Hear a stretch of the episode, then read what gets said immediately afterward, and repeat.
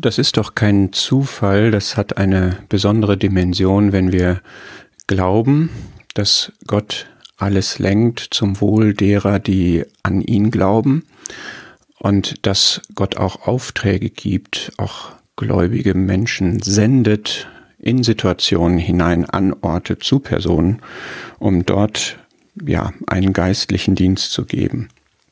Es gibt dieses Bild aus, äh, oder was wir als Bild verwenden können, als, als Anwendung, als Beispiel aus 1. Könige 17, die Versorgung von Elia an diesem Bach, wo gerade Raben ähm, beauftragt wurden von Gott, ihn zu verpflegen.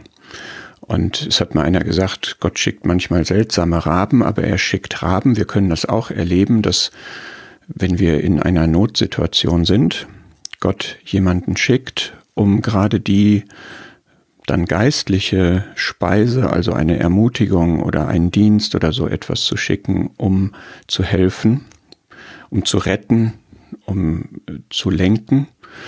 Das ist die Seite des Empfängers sozusagen und die andere Seite ist die Seite von dem, der da gesandt wird. Apostelgeschichte 16 schildert das, dass da in diesem Fall war das ein, ein Traum, eine Vision.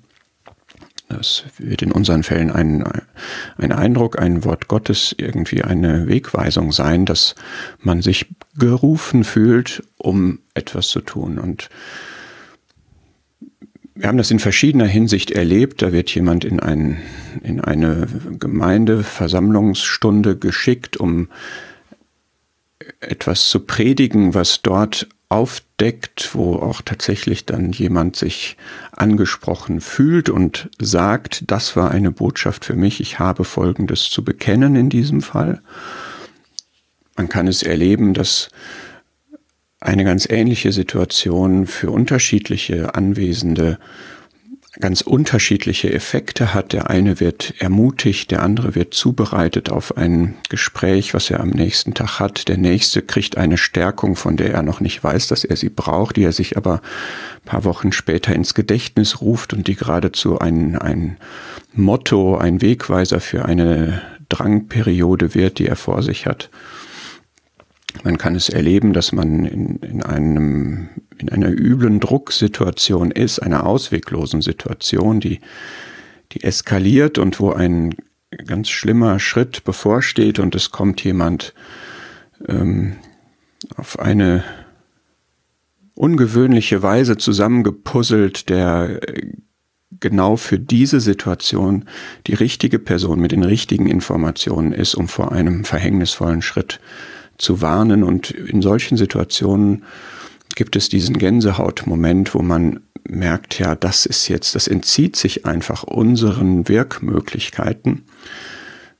Wir sind da am Ende, aber wir sind ja keinem blinden Zufall anvertraut, sondern wir sind dem Gott anvertraut, der wirklich alle Möglichkeiten hat.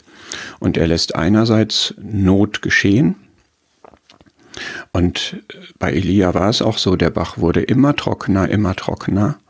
Und andererseits hat er aber Wege und wir können uns ihm anvertrauen, dass wir Gnade finden zur rechtzeitigen Hilfe.